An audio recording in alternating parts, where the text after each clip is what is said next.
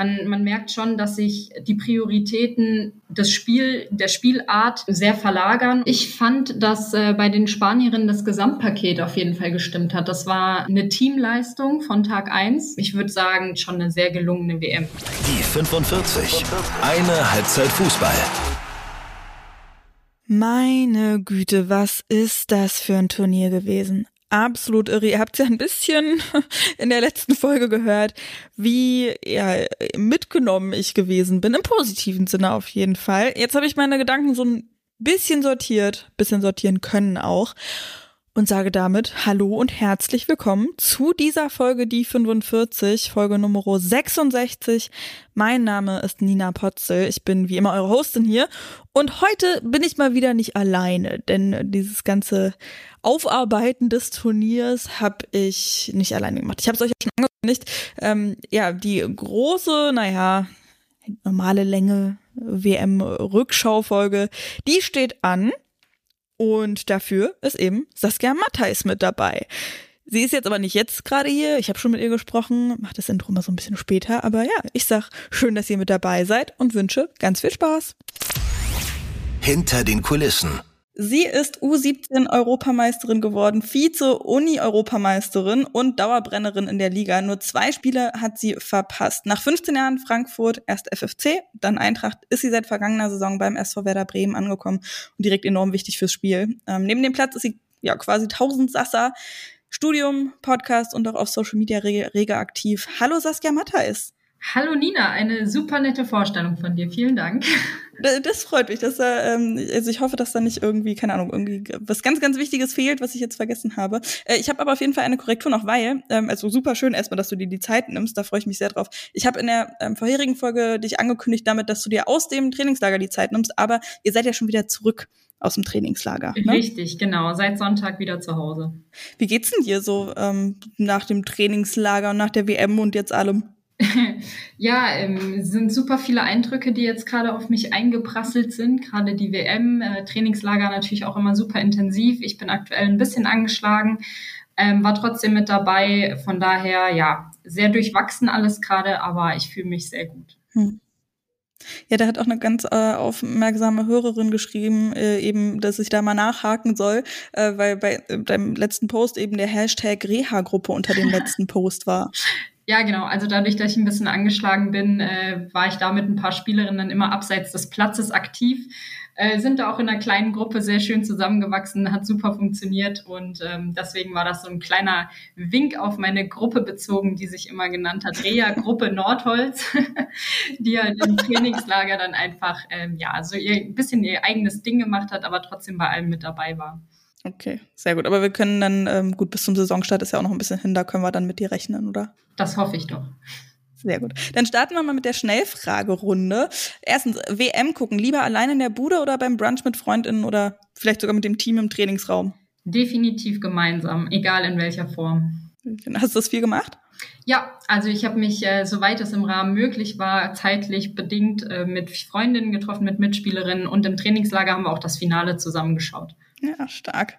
Das kurze Trikot, das du besitzt. Das kurze Trikot? Ja, also so über einen Tausch oder auch einfach, dass du selber sehr, sehr cool fandst und dir besorgt hast. Ach, oder das so. Coolste. Ich habe das Kurze verstanden. Ich war gerade so, was für ein Ach so. das Coolste. okay, das, das äh, hat mich gerade ein bisschen Sorry. überfordert. Alles gut. Nee, das, äh, das coolste Trikot, das ich besitze, habe ich tatsächlich in der WM mit der U20-WM getauscht. Jetzt besitze ich ein super schönes grünes Trikot von einer Mexikanerin.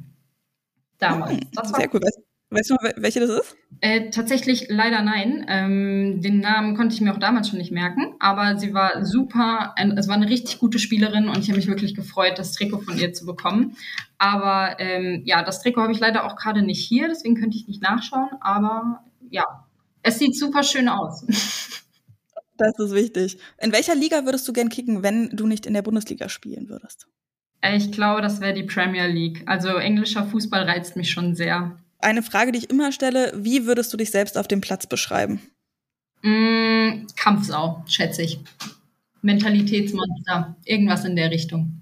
Okay, sehr gut, kurz und knapp, top. Dann schauen wir mal auf die WM, weil da, ähm, ja, das ist quasi jetzt die letzte Folge mit Bezug auf die WM, beziehungsweise ich glaube, wir können auch irgendwie nicht so wirklich doller aufhören, darüber zu reden. Ne? Also mir kommt es immer noch total surreal vor, dass es jetzt vorbei ist. Wie geht's dir damit? Ja, natürlich. Du wirst das jetzt wahrscheinlich noch anders erleben als wir hier in Deutschland mit der Zeitverschiebung. Ähm, wahrscheinlich auch ein super Hype in Australien und Neuseeland, der da große Euphorie ausgelöst hat. Ähm, von daher für uns ist das jetzt in Ordnung, glaube ich, dass es vorbei ist. Natürlich schade irgendwie, dass man jetzt nicht am Vormittag ein paar Spiele schauen kann und ähm, ja, der Fußball, vor allem der Frauenfußball, so präsent ist in den Medien. Aber ähm, ich würde sagen, gerade was den Bereich angeht, schon eine sehr gelungene WM, international vergleichbar, auf hohem Niveau und äh, von daher auf jeden Fall super schön anzusehen und auch eine Erinnerung in Zukunft wert. Auf jeden Fall ey, tausende Rekorde gebrochen. Ähm, in Kick and Blush hast du gesagt, ähm, das, also in eurem Podcast, da hast du gesagt, eine große WM, da bist du mal gespannt, ne? Teilnehmerinnenfeld aufgestockt. Äh, wie ist da jetzt dein Fazit nach diesem Turnier? Also ich würde sagen, gerade die Erweiterung auf 32 Teams hat wirklich gezeigt, dass der Frauenfußball weltweit attraktiver geworden ist und auch konkurrenzfähig ist. Das war ja am Anfang so ein bisschen mein Bedenken, dass möglicherweise die kleinen Teams ähm, da nicht wirklich mithalten können. Aber ich denke, die WM hat gezeigt, dass gerade viele dieser kleinen Teams große Stolpersteine für die ähm, ja, favorisierten Nationen war, ähm, beispielsweise dann eben auch Deutschland mit Kolumbien. Ähm, es ist auf jeden Fall ein Wettbewerb gewesen, der sehr interessant war und jetzt auch viel besser für die Fans geworden ist, also viel ähm, attraktiver im Allgemeinen. Von daher bin ich sehr begeistert von dieser WM. Ja, voll. Ich fand es auch total krass, dass eben, ähm, ich meine, Australien ist ja verdammt groß und Neuseeland noch mit dazu fliegst ja auch irgendwie drei Stunden noch rüber und dann hast du irgendwie ganz weit im Westen noch Perth, wo ich weiß gar nicht, das ist auch stundenlanger Flug. Da habe ich dann auch gedacht, wie das so ist mit, ähm, mit der Attendance, aber das hat ja wirklich also Rekorde noch und Nöcher gebrochen. Und es war wirklich sehr, sehr toll. Ich finde irgendwie auch ähm, man sieht da so Parallelen zum Turnier in England letztes Jahr. Ähm, habe auch mit ein paar Leuten halt in Deutschland gesprochen, die haben auch gemeint, dass trotzdem schon ja auch so eine so eine Euphorie da ist. Hast du die auch irgendwie miterlebt? Ja, auf jeden Fall. Also man hat gerade in den sozialen Medien, aber auch ähm, draußen in der Welt äh, festgestellt, wie viele Menschen sich tatsächlich für den Sport begeistern. Also ich werde nicht vergessen, wie ich auf meiner ersten Reise äh, hier zurück nach Bremen damals war, jetzt vor, also beim ersten Gruppenspiel der Deutschen und das WM-Spiel in der Bahn schauen wollte und mein Sitznachbar mich dann darauf hingewiesen hat, so hey, dein Internet läuft schlecht, schau doch bei mir mit. Ähm, wo ich dann wie dachte, so, hey cool, ey, noch jemand, der WM schaut und voll viele Fußballinteressierte Menschen um mich rum und das hat äh, mich auf jeden Fall begeistert. Ja, stark. Ja, du hast auch schon gesagt, so eine Stolpersteine und ähm, Überraschungen und so weiter. Was waren für dich so die größte Überraschung? Boah, das ist wirklich super schwierig zu sagen. Ich glaube, die WM steckte viel, voll vieler Überraschungen. Ähm, natürlich hatten mhm. wir Kolumbien, die auf ihre bestimmte Art und Weise sehr stark aufgetreten ist und äh, gerade in der deutschen Gruppe viele Schwierigkeiten gemacht hat. Wir hatten aber auch ähm, ja, Teams wie Australien, wo sicherlich jemand damit gerechnet hat, dass sie gut mitspielen werden, aber dann ja Sieger der Herzen geworden sind über das gesamte Turnier, ähm, eine super Mannschaftsleistung gezeigt haben und sich dann eben auch mit ja leider nur dem vierten Platz äh, nicht wirklich belohnen konnten, aber es waren ja trotzdem war eine trotzdem tolle Erfahrung. Wir hatten aber auch ähm, andere Teams dabei, die wirklich ähm, ja große Überraschungen zeigen konnten und dann zum Beispiel auch gegen die Favoriten gewinnen konnten. Also das war schon, ist schwierig, sich da jetzt festzulegen, aber es sind auf jeden Fall einige mit dabei gewesen. Ja, auf jeden Fall. Ich fand auch Jamaika richtig stark. Ey, als sie da schon das 0 zu 0 gegen Frankreich da rausgeholt haben, direkt am Anfang, boah, da war ich richtig, richtig platt. Auf jeden Fall. Ja. Genau, ich war, ich habe auch gerade bei Jamaika so in den, äh, ja, nach den ersten zwei Spielen gedacht, so, boah, vielleicht äh, kommen die ja auch weiter, als man gedacht hat. Ähm, war dann doch recht schnell zu Ende, aber also hat mich auch sehr begeistert. Ja, trotzdem, also ich meine, dafür, dass er halt die, die Reise auch crowdfunden mussten und so weiter, absolut verrückt. Eine ganz spannende Frage, die Tina via Instagram ähm, gestellt hat, wo wir jetzt halt auch schon gemeint haben, ne, richtig toll, dieses ganze Turnier und so, ähm, fand ich auch eine sehr, sehr spannende Frage. Und zwar geht es da um notwendige Weiterentwicklungen in Folge der Weltmeisterschaft jetzt. Also welche da notwendig sind. Und ich lese einfach mal die Frage vor, weil die echt gut gewordet war so. Viele Länder bzw. deren Teams und Spielerinnen scheinen große Entwicklungsschritte gemacht zu haben. Was heißt das für die einzelne Spielerin, um sich selber entsprechend neuer Standards weiterzuentwickeln? Das ist wirklich ein sehr gutes Wording geworden. Da steckt ja so ne? gut wie alles drin. Also ähm, es ja, ist natürlich. Also Props an Tina. Ja, auf jeden Fall. Danke dafür. Ähm, ist natürlich schon wirklich sichtbar, dass generell die Qualitätsdichte immer näher zusammenrückt, sowohl ähm, national als auch international. Also man merkt, dass man gerade im Athletik athletischen Bereich besser aufgestellt sein muss. Äh, die Ballbehandlung wird immer besser. Also wenn man sich jetzt die Spiele von vor 10, 15 Jahren anschaut und das mit heute vergleicht, das, das sind ja Welten, die dazwischen liegt. Also mhm. man, man merkt schon, dass sich die Prioritäten das Spiel, der Spielart ähm, sehr verlagern und man deshalb dann wirklich auch ähm, ja, so das Training dahingehend auch ein bisschen ausrichten muss, ne? dass man dann schaut, äh, dass man gerade im Ausdauerbereich oder in der Schnelligkeit ähm, sich definitiv weiterentwickeln muss, weil eben dieses Spiel auch immer schneller wird. Es wird ähm, immer intensiver, körperlicher, ähm, dadurch eben auch attraktiver und von daher glaube ich, sind da viele Stellschrauben, an denen äh, sich der Fußball aber auch in seiner natürlichen Art und Weise weiterentwickelt. Also ich denke, wenn das man Genau, also ich glaube, wenn man das jetzt, ich, ich ver, verbinde das immer ganz gerne mit Männerfußball, wenn man sich da die WM von, weiß ich nicht, 54 anschaut und das jetzt mit heute vergleicht, das ist auch nicht mehr der gleiche Fußball. Natürlich ist der ja, Frauenfußball in seiner Entwicklung noch nicht so weit wie der Männerfußball, aber äh, man merkt schon, dass die Tendenzen in die gleiche Richtung gehen. Ja, auf jeden Fall. Und hast du auch das Gefühl, dass es eben, ja, also aus sich selbst heraus passiert oder dass da noch viel, viel mehr getan werden muss und dass ähm, da jetzt noch mal irgendwie was losgeht und ihr als Spielerin mehr einfordern müsst? Also ich denke schon, dass das ähm, natürlich evolutionsbasiert ein bisschen passiert ich denke aber vor allem, dass das der Entwicklung geschuldet ist. Also es wird alles professioneller, die Trainingsbedingungen werden besser, die Aufmerksamkeit richtet sich auch darauf. Dementsprechend ist der Zwang, was zu verändern, grundsätzlich schon da.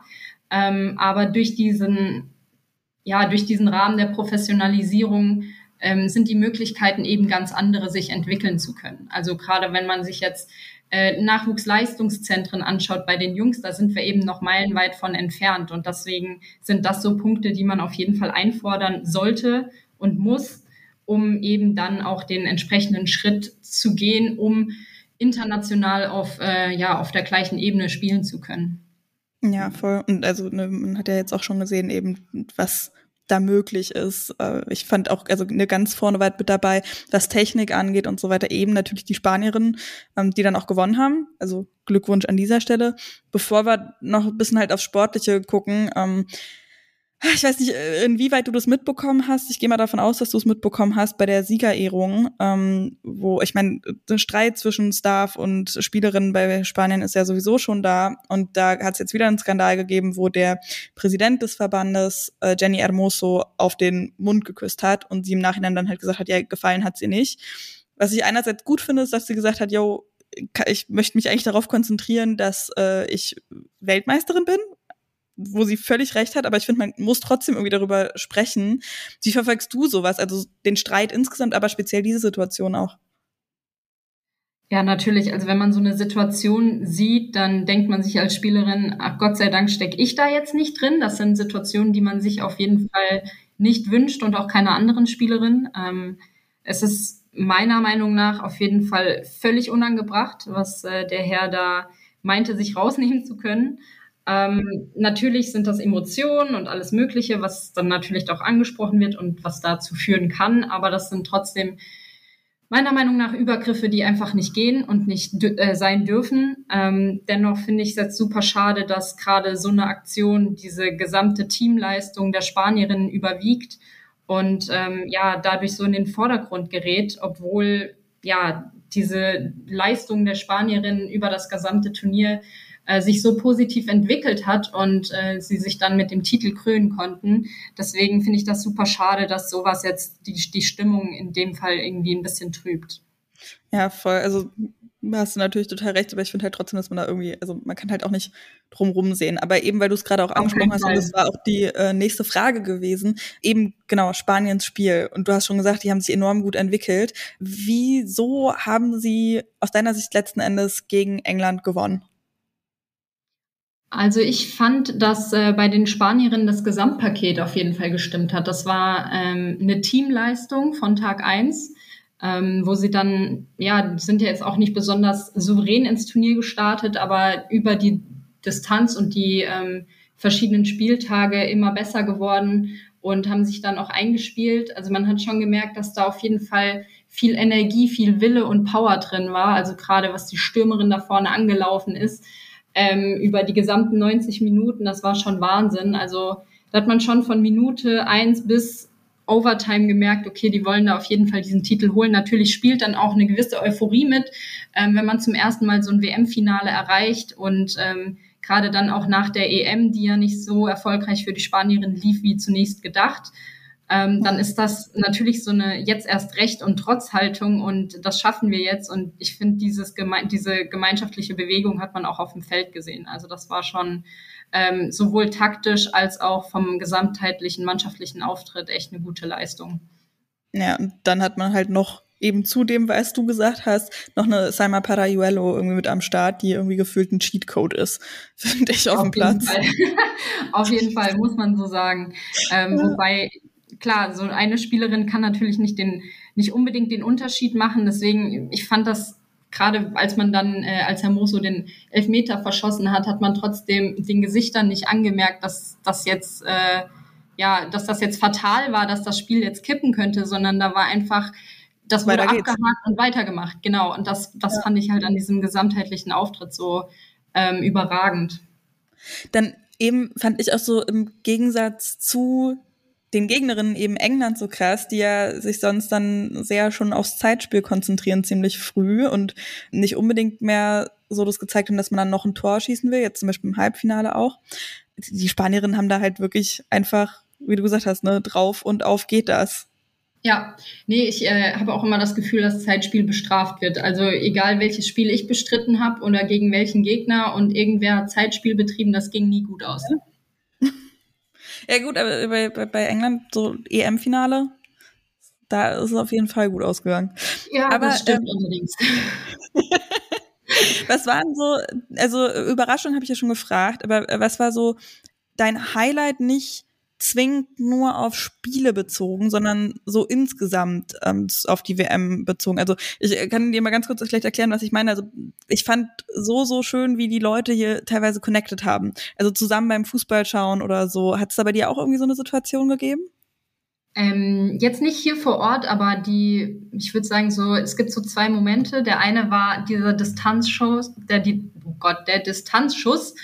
Ähm, von der Australierin aus 30 Metern, äh, dem Superstar ins Tor äh, und mhm. dann der Blick auf das Public Viewing, wo alle ausrasten und ähm, feiern und allen sich in den Armen liegen und was das für eine Menschenmasse bewegt hat. Also das, das hat mich echt, ja, hat mich beeindruckt, das hat mich äh, mitgenommen. Ich habe wirklich mitgefühlt und mich super gefreut. Und äh, so ein anderer Moment kam von einer Freundin von mir, die vor Ort war in Australien und sich das ganze Spektakel live anschauen durfte.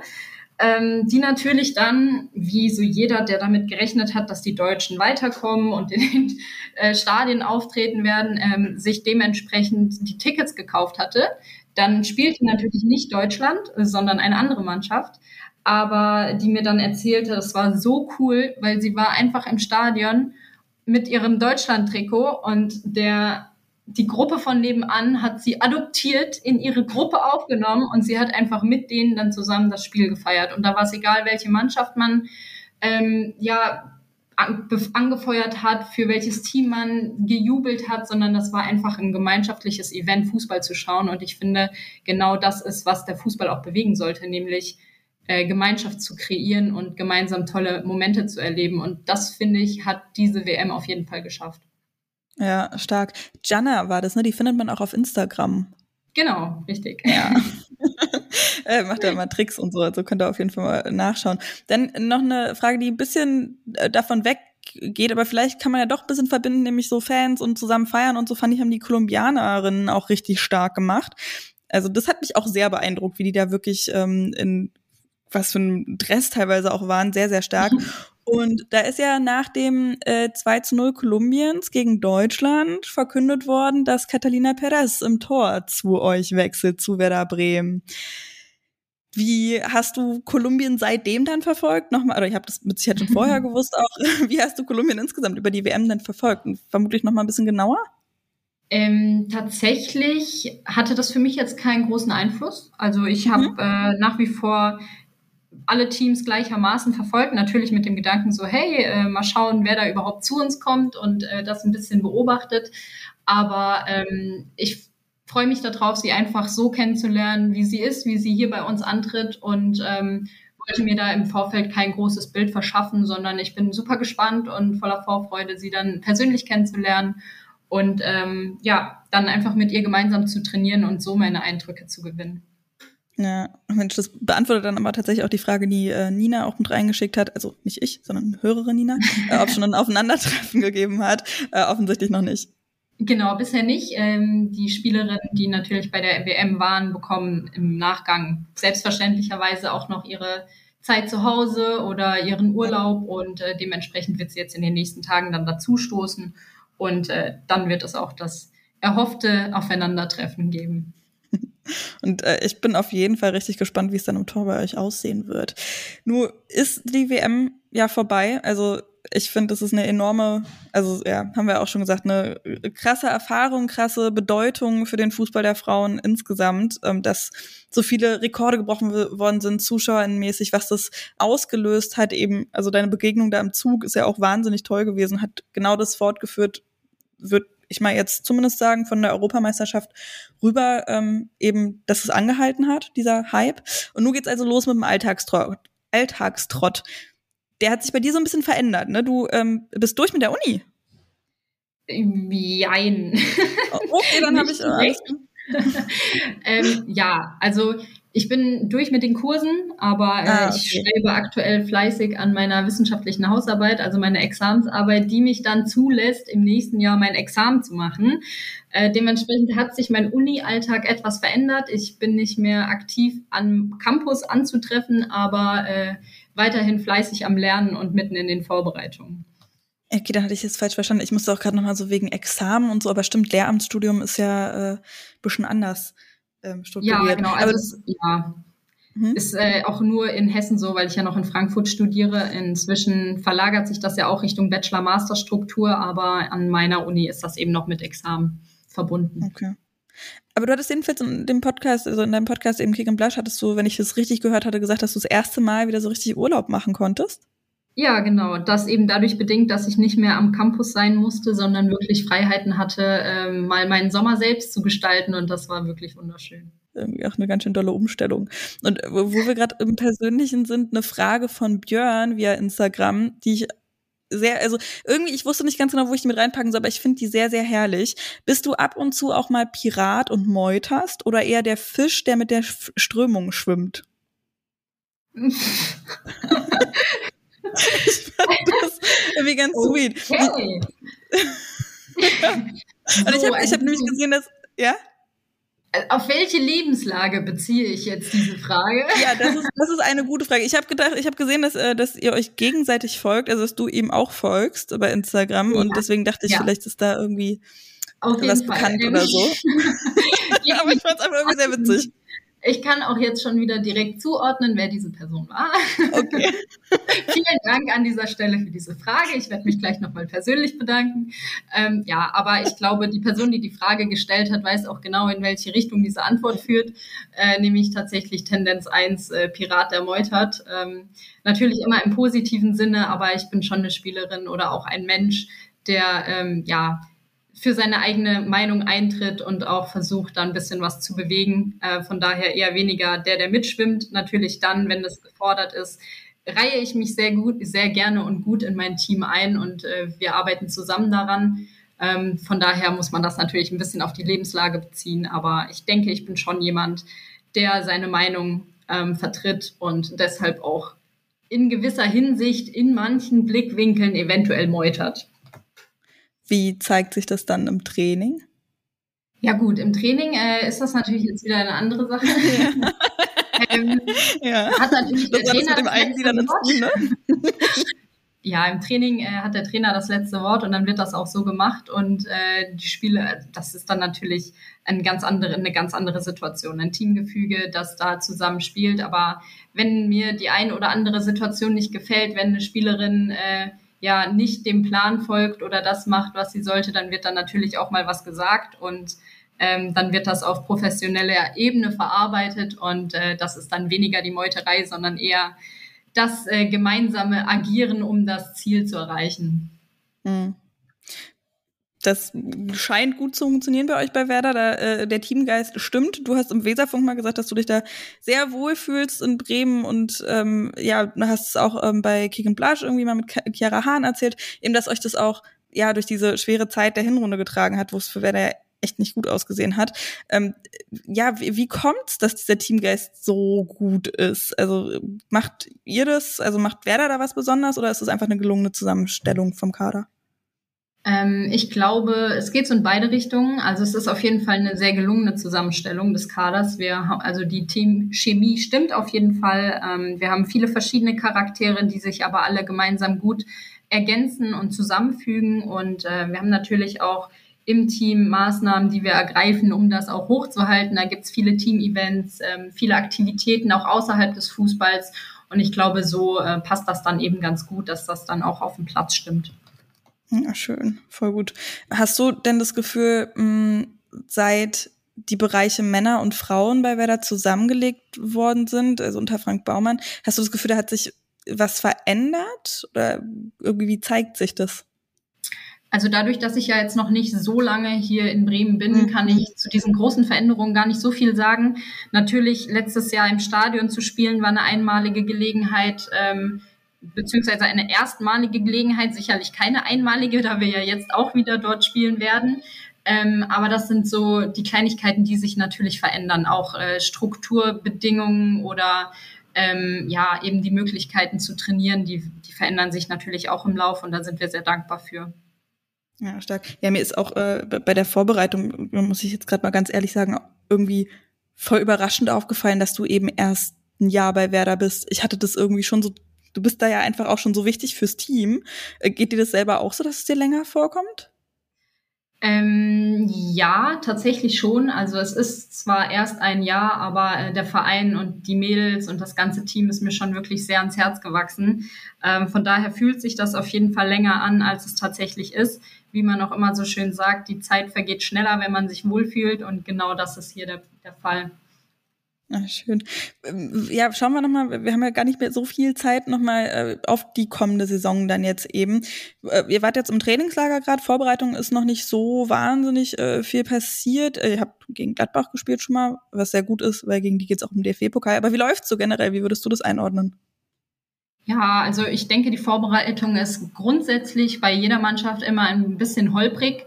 Ähm, das ist aber auch gut, dass man eben in den Phasen erkennt, wo die Probleme und Schwierigkeiten liegen und um dann da eben dran arbeiten zu können. Von daher glaube ich, läuft die Vorbereitung insgesamt gut, auch wenn natürlich hier und da ein paar Stellschrauben zu erkennen sind, was ja aber gut ist, um dann daran arbeiten zu können. Also wenn jetzt die Vorbereitung so souverän laufen würde, dass man gefühlt jeden Gegner äh, haushoch ähm, ja, schlägt, dann wäre das natürlich auch nicht optimal, um sich auf die Saison vorzubereiten. Von daher denke ich, dass wir da auf einem guten Weg sind. Stark. Und dann noch die letzte Frage, hm, weil, okay, die wird leider vermutlich ein bisschen größer, es tut mir leid, aber es finde ich, sehr interessant. Wie schaust du auf diese kommende Saison? Weil jetzt eben mit Nürnberg und Leipzig ja zwei Teams aufgestiegen sind, die schon noch den, also klar haben alle Teams den Anspruch irgendwie zu bleiben, aber ich finde, dass Leipzig und Nürnberg, also gerade Leipzig ja auch da enorm stark reinkommt. Also Leipzig im DFB-Pokal vergangene Saison krass weit gekommen und auch wahnsinnig gut gespielt. Wie schaust du da jetzt auf die kommende Saison eben und den Klassenerhalt? Ja, also es ist definitiv klar, dass jede Mannschaft nach oben kommt in die erste Liga, um dort auch zu bleiben. Ähm, das ist auch nach wie vor unser Ziel, die jetzt schon länger in der ersten Liga spielen. Ähm, trotzdem ist es für Mannschaften, die aus der zweiten Liga kommen, immer ein schwieriges Jahr. Ähm, das erste Jahr in der ersten Bundesliga. Das ist äh, eine besondere Umstellung. Es sind ähm, ja andere Bedingungen, die da herrschen, andere Spielweisen. Ähm, von daher ja, werden es diese Mannschaften sicherlich auch nicht leicht haben, sich in der Liga zu halten. Auch wenn da auf jeden Fall die Bedingungen gegeben sind, dass ähm, ja viel dahinter steht und der Verein auch viel dafür tut, dass die Mannschaften sich da halten. Ähm, ich denke auf jeden Fall, dass es wie jedes Jahr ein offenes Rennen gibt.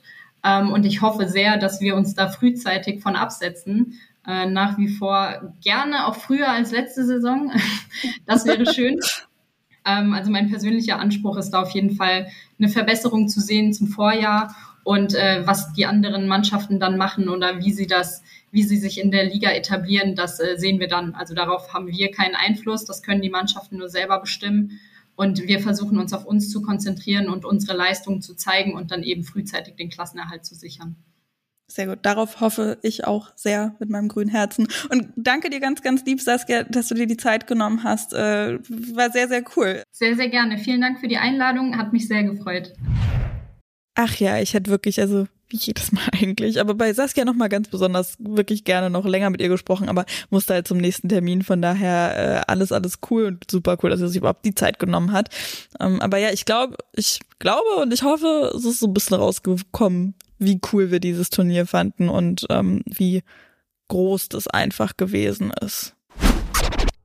Das war der Spieltag. Ja, die Kategorie gibt's nämlich trotzdem noch, auch wenn die WM schon vorbei ist, denn in der zweiten Liga, da wird ja schon wieder gespielt in dieser neuen Saison. Und da haben wir ja über den Samstag schon gesprochen, aber Sonntag hat's auch noch vier Partien gegeben. Halten wir es aber mal kurz. Ingolstadt verliert 0 zu 2 gegen Andernach, Gütersloh gewinnt gegen Frankfurts Zweite, Bayerns Zweite spielt unentschieden 1 zu 1 gegen den SV Weinberg. Ja, und für Turbine Potsdam geht die Zweitligasaison schon wieder richtig super los, in Klammern nicht. Gegen Meppen, die ja eben mit Turbine zusammen abgestiegen sind, haben sie 0 zu 1 verloren. Das ist natürlich auch bitter, ne? Gerade die Torhüterin auch noch relativ kurzfristig weg, Jill Frese, die Geschichte mit dem Hauptsponsor ist nicht geklärt. Ach, alles ähm, sehr, sehr Mist. Schauen wir mal, was da noch passiert. Nach dem Spiel ist vor dem Spiel. Und am Wochenende geht's natürlich auch wieder weiter mit der zweiten Bundesliga. Alles am Sonntag die Spiele, alle gegen 11 bzw. 14 Uhr.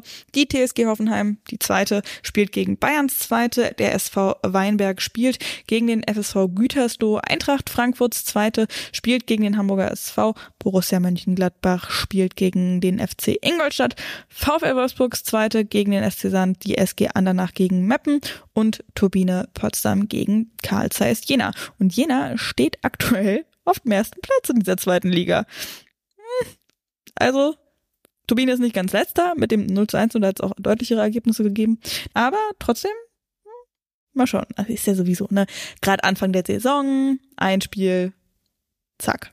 Und dann gehen wir mal ins News-Segment und da müssen wir nochmal über das sprechen, was bei der Siegerehrung passiert ist. Weil ja, Saskia ich haben da schon so kurz drüber gesprochen, aber ähm, halt kurz und ja, sie hat auch recht und alle, die sagen, ich auch, es ist voll wichtig, immer wieder das nicht, das überschatten zu lassen, dass die Spielerinnen einen fantastischen Job abgeliefert haben und völlig zu Recht Weltmeisterinnen geworden sind. Aber wir müssen eben auch nochmal drüber reden, wie damit umgegangen wird.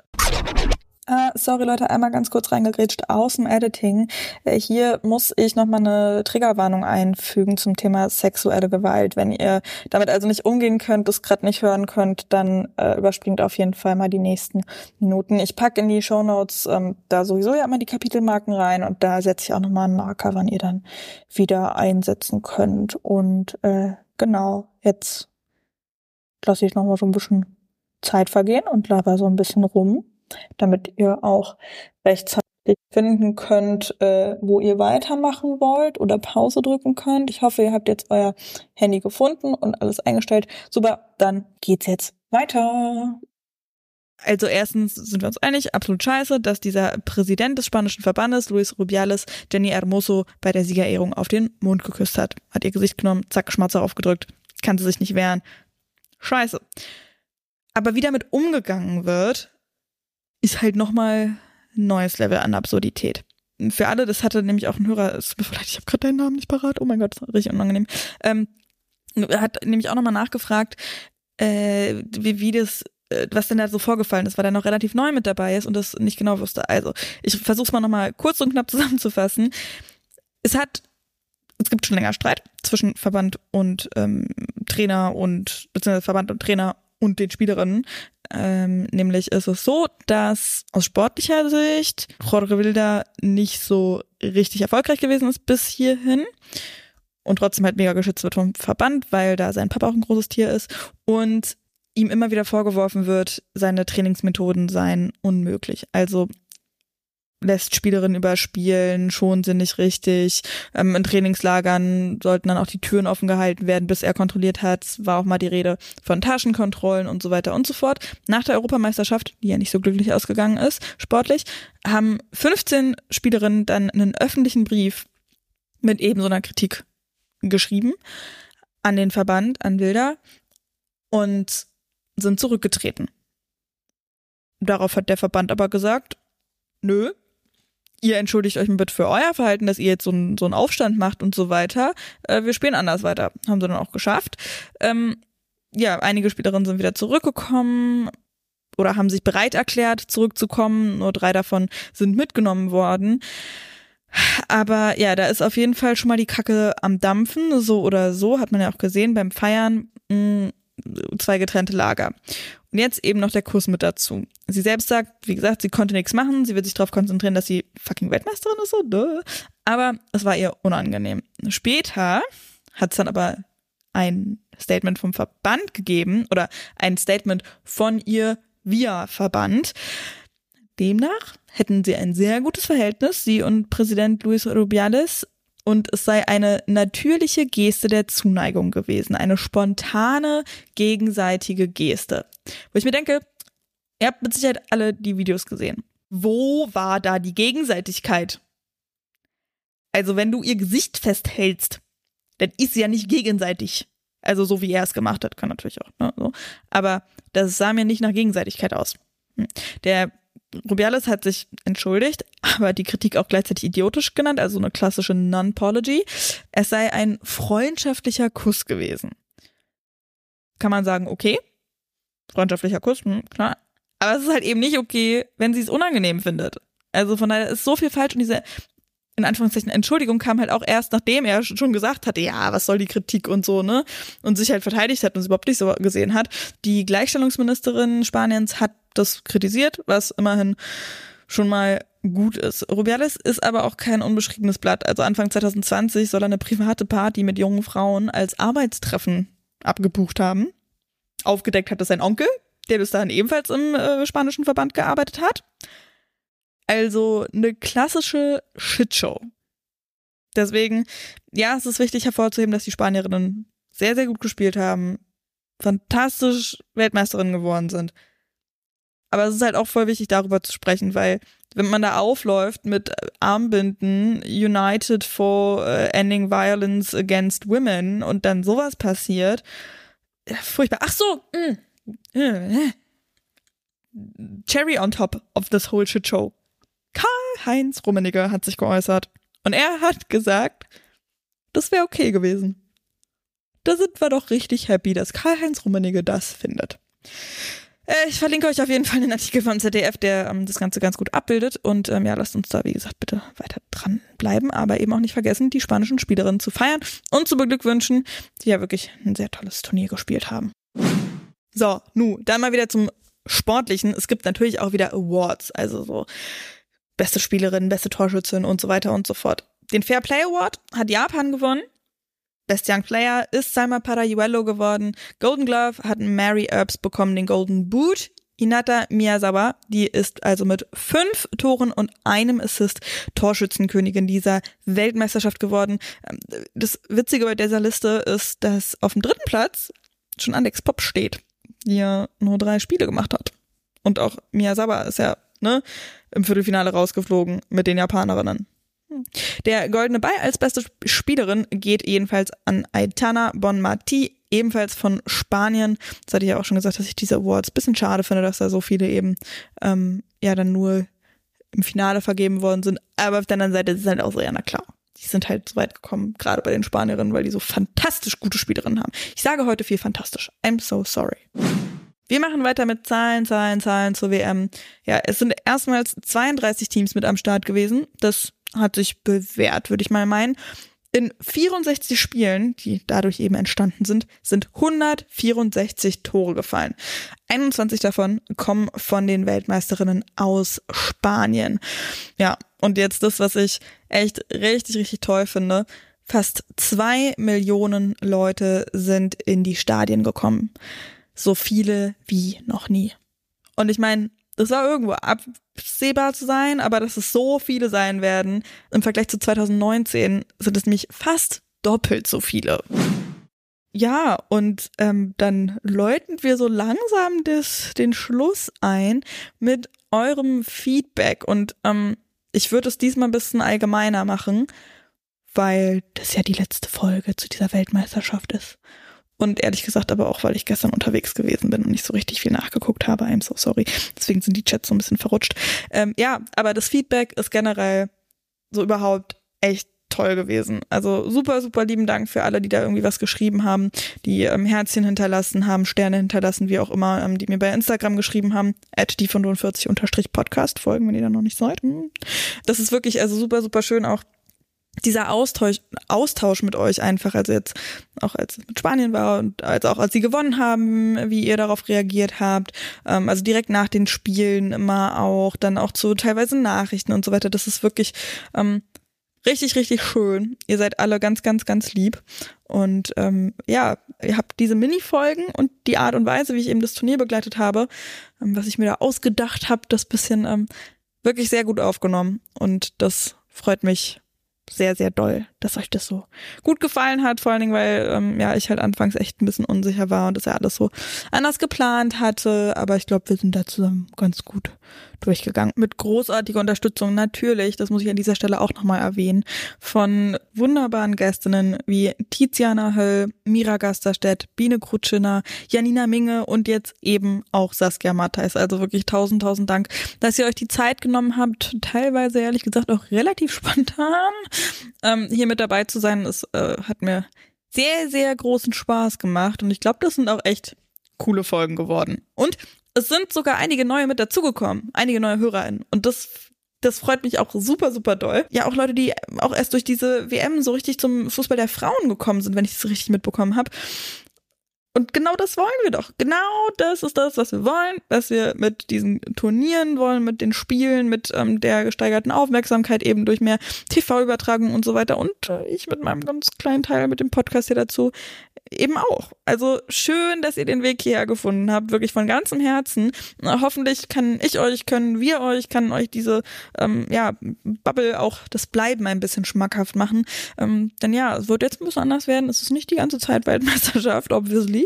Ähm, ja, aber mit der WM war es jetzt eben das erste Mal. Mit Spanien als Weltmeisterin und ähm, ja, ich bin so ein bisschen also es ist einfach total krass, was dieses Turnier so ausgelöst hat. Mhm. Bei den Leuten hier in Australien, ich bin mega dankbar, dass ich das irgendwie so miterleben konnte. Ähm, aber auch so, was ich von meinen Freundinnen gehört habe in Deutschland, was es da ausgelöst hat, ähm, die ganzen Zahlen, die ich ja von noch aufgelistet hatte. Ähm, und ja, die Bilder, die man einfach sieht, wie Saskia ja auch gesagt hat ähm, in unserem Gespräch, ähm, diese Bilder, wie die Fans ausrasten wegen so eines fantastischen Tors, was halt eigentlich völlig normal sein sollte, aber es halt nicht ist, weil es ein sehr, sehr langer Weg dahin gewesen ist. Und ähm, das ist einfach wunder, wunderschön zu sehen. Auch insgesamt einfach so viele schöne Geschichten geschrieben, so inspirierend. Ähm, da werden ganz, ganz viele Spielerinnen, glaube ich, irgendwann mal auf dem Platz stehen, die sagen werden, diese Weltmeisterschaft war es, da, da, da äh, ist das Feuer entfacht worden. Ach ja, ich liebe diesen Sport einfach. Das ist so schön. Auch so Geschichten halt abseits. Also wirklich mein Highlight, ich weiß gar nicht, ob ich das hier schon mal erzählt habe, aber doch, ich glaube, das habe ich in so einer Minifolge. Da war ich noch in Melbourne.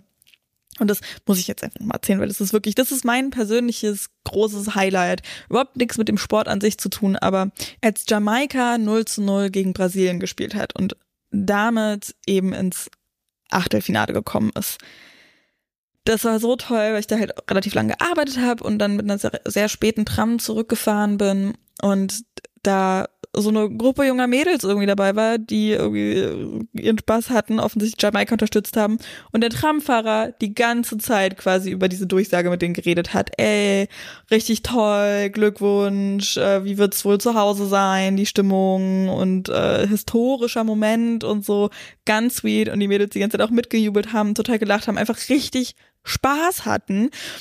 Und dann, als wir alle umgestiegen sind, sind die Mädels rausgerannt nach vorne und wollten halt dem Tramfahrer irgendwie Hallo sagen. Und er war aber in der Zwischenzeit schon in den Waggon gegangen und das ist halt aneinander vorbei, genau. Also er drin, halt von, von drinnen irgendwie in den Waggon und die wollten außenrum nach vorne. Und, where is he, where is he? Und so. Dann haben sie sich gefunden und haben irgendwie zusammen ein Selfie gemacht und wie dieses Bild, wie diese vier, fünf Hijabi-jungen Frauen mit diesem alten weißen Mann mit so einem richtig stolzen schneeweißen Schnurrbart dasteht in seinem schönen Tramfahreranzug und wie die zusammen ein Selfie machen und er danach mit der Tram weiterfährt und irgendwie nochmal Wup Wup macht und klingelt für sie und das war mein absolutes Highlight. Also wirklich ganz, ganz große Gänsehaut. Ja, und damit würde ich sagen, nach der EM haben wir uns gefragt, bleibt der Hype? Nach einem Jahr können wir sagen, ja. Und damit ist es kein Hype, sondern einfach Begeisterung. Es geht immer, immer weiter. Es muss auch weitergehen. Es gibt auch immer noch so viel zu tun. Und auch mit die 45 geht's weiter zur neuen Bundesliga-Saison. Da bin ich schon am Plan. Das Gerüst steht. Und bis dahin sage ich Danke, danke, danke von ganzem Herzen fürs Hören, fürs Teilen, fürs Bewerten und fürs Folgen. Grüße gehen raus. Macht's gut. Und ich mache jetzt erstmal Urlaub.